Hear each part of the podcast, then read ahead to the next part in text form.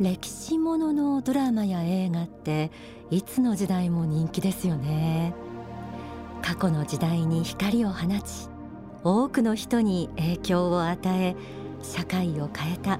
偉人の偉業。その生き方に憧れる方もたくさんいらっしゃるでしょう。またルネッサンスの時代が好きとか明治維新の頃の話が好きなど歴史そのものがお好きな方も多いと思います。最近のこの番組でも心の指針の中で何度か新時代を切り開いた偉人の生き方に触れた内容が出てきました。そう幸福の科学の仏法真理でも歴史や偉人に学ぶことは大切だと言われています。学校や教科書で歴史のお勉強をするときは何年に何が起きたかといった事実や登場人物を覚えるのに必死だったなんて方も多いんじゃないでしょうか。今日は歴史がもっと楽しくなるようなお話。偉人の活躍を新たな目で見て自分の人生も頑張ろうと心から思えるような時間になれば嬉しいです。題して大地をかける。光の天使たち。実は幸福の科学の仏法真理では人類の歴史を見るとき地上で起きた事実だけを見るのではなく全く別の視点を加えてみるんです。例えばこんな具合。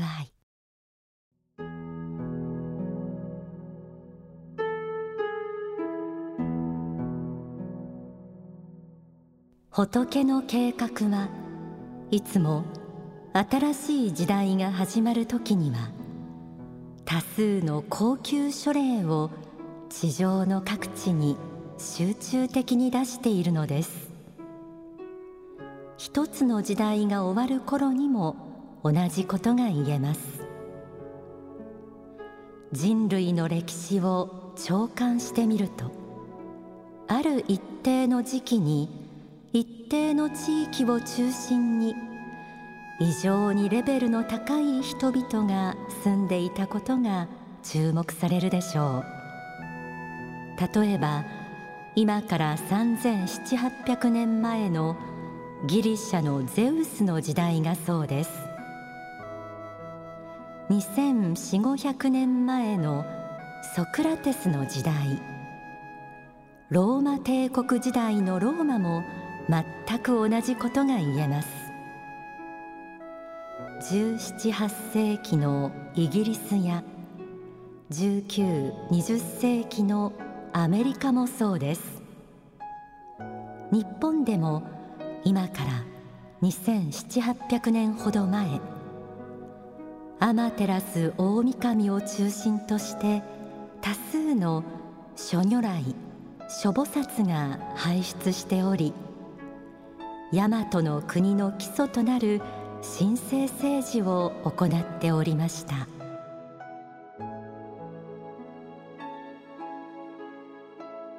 仏の計画とありました。仏は人類の営みを天上界から見守り必要な時には高級書霊つまり天使や菩薩を地上に送り出しているということなんです。特に新しい時代が始まる時には多くの光の天使たちを地上の各地に出していると言います。人類の歴史は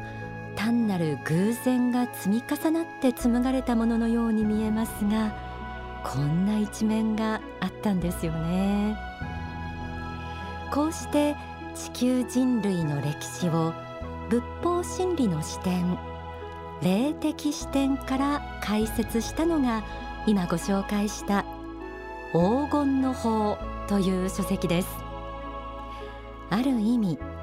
歴史に秘されたロマンに満ちている一冊と言えるかもしれません。例えばこの黄金の法には皆さんがよくご存知の偉人の天正輪廻についても書かれています。ちょっとほんの一例をご紹介するとギリシャの哲学者アリストテレスは後に中国の宋の時代に生まれ変わり禅宗の無門和尚という無門絵界という人物に生まれそして後に日本では京都学派の哲学者として有名な西田喜太郎として生きました。またギリシャの賢人ソロンが後に日本に聖徳太子として生まれそして19世紀にアメリカに生まれて奴隷解放を成し遂げたそうです。リンカーン大統領でもあった。などなど、まあ、にわかに信じがたい人もいると思うんですけれどもちょっとこう納得できる部分もきっと感じられると思います、まあ、いずれにしても彼らは地球という大地を駆け抜けた光の天使たちと言えるでしょう。番組で何度もお伝えしている仏法真理の一つ天正輪廻。人間の本質は魂でありこの世とあの世を行ったり来たりしながら魂を磨いている存在ですが人は皆誰もが生まれ変わる前に自分がどの時代のどの国にどのような役割で生まれようかを決めているとも言われています。そう。仏は人間を作られた時人間に選択の自由。意志の自由を与えられました。生まれてくる前にも自分である程度の人生計画を立てそして地上に生まれてからもそう人生は選択の連続です。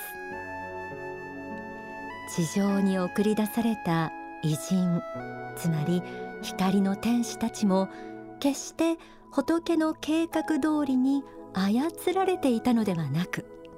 それぞれ自分で主体的に考え道を選択し行動して努力したはずです。きっと偉人たちは高級書霊と言われるだけあって仏の計画や仏の願いを感じ取る力に優れそれを自分の信念として生き努力し続けたのでしょう。さああなたも今という時代に日本という国に生まれて今の環境や人間関係をある程度決めて生まれてきてそこにいらっしゃいます。そして私たちはこうして縁あって出会いました。同じ時代を生きています。ここにも仏の計画や私たち自身の計画も込められていそうですよね。偉人と言われた光の天使たちのように自分の人生計画に込められた役割も仏の願いに沿った形で叶えられるよう努力できたら素晴らしいと思いませんか？私たち一人一人の未来もこの世の中の未来も私たちの思いにかかっています。書籍幸福の革命から朗読します。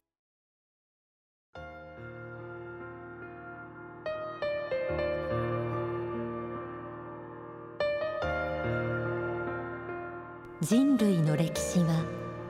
人々の集合想念によって作られていきます。多くの人の心が明るい方向を向き明るい未来を求めているならば世界は明るい方向へと向かっていくはずです。反対に人々が暗いものを求めているならば世界は暗い方向へと転がっていくでしょう。これは心の法則として起きることです。偉大なるローマはどうしてできたかといえばローマ市民がローマを愛したからです。ローマ市民がローマを愛していなければ偉大なるローマはできなかったでしょう。また日本の国民が日本を良くしていこうと思えば日本は良くなっていきます。地球レベルでも同じです。地球市民がこの地球という星はもうダメだ。こんな星は滅びた方が良いと思えば地球は悪い方向に行くでしょうし地球が良くなる方向に向けて大勢が努力すれば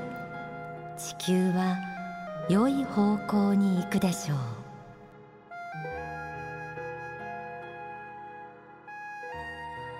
仏の計画そして自分自身の人生計画。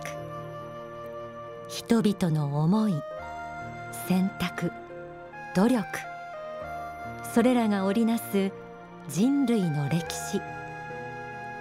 今あなたはどの方向に向かって何を思いどう努力して未来を作っていきますか？今という時代は混迷を極め世界中が行くべき方途を見失っているようにも見えます。その道を指し示す役割を宗教が担っている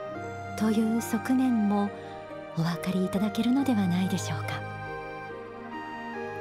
正義の法から朗読します。私たちが生きている世界は何かが完璧な理想として存在するのではなくそれぞれに欠けたものがありまた満ちているものがあります。そういう世界の中に生きているのです。ただこの道しかないと言えるのは神のみです。人間ができるのはいくつかの選択肢の中から自分たちがより良いものだと思うものを選ぶことのみです。それではここで大川隆法総裁の説法。神は沈黙していないおよび神の正義の樹立をお聞きください。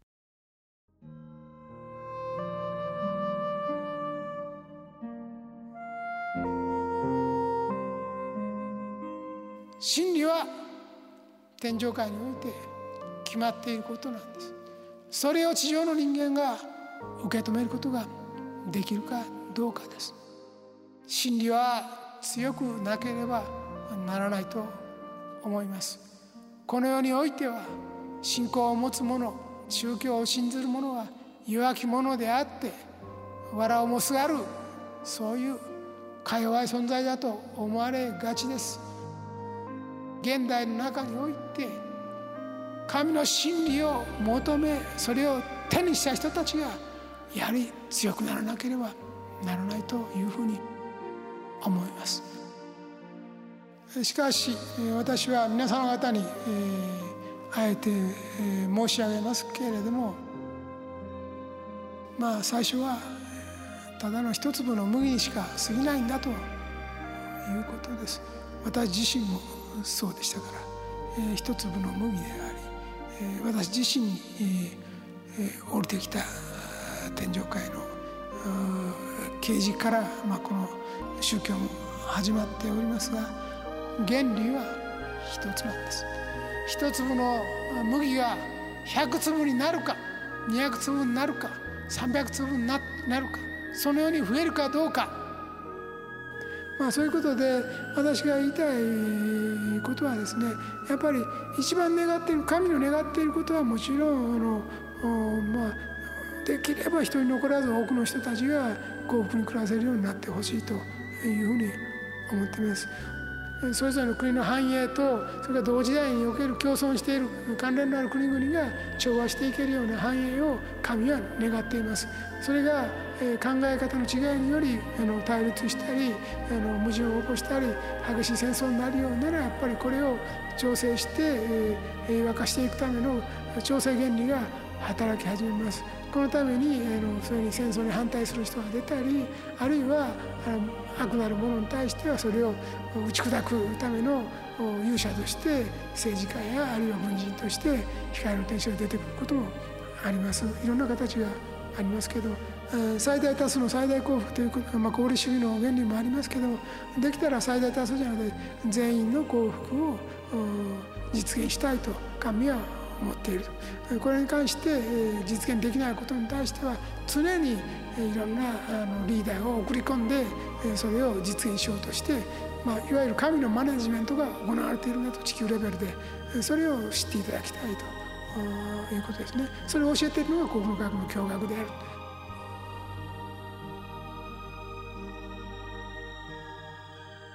お聞きいただいた説法は書籍正義の法に収められています。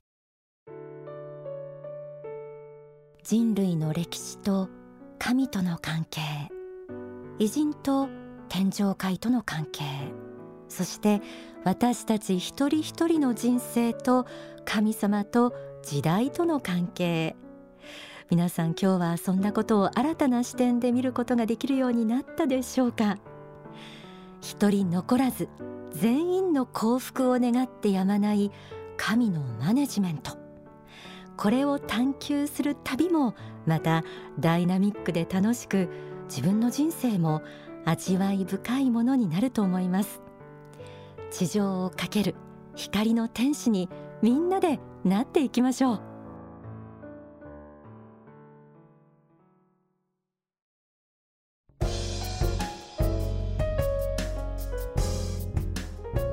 天使のモーニングコール。この時間はちょっぴり息抜きオンダソファーのコーナーです、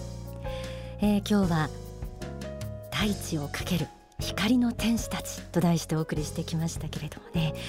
えー、じゃあ私の気になるあの偉人はどういう意味があってどういう役割を果たしてどこまで果たせたんだろうかみたいなね興味が湧いた方もあるかなと思います。後ほど黄金の方のプレゼントのお知らせもありますので、えー、ぜひお聞き逃しなくこのままお聞き続けてくださいね。あのこの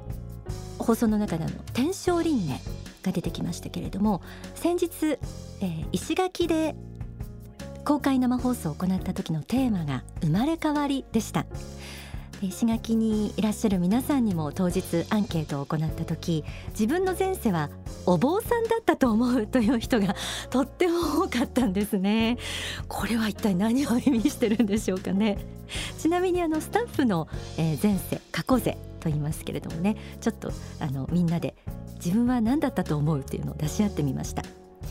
先生をやってたんじゃないかというねスタッフもいました。これはあの今の時代だと学校の先生ですけれども多分本質的にはこう何かを教える仕事だったと思うんですね。それから、えー、僕はあの中国が大好きなんです。まだ行ったことないんですけどというスタッフは、えー、お坊さんやってたかなとも言ってましたね。他に修道女。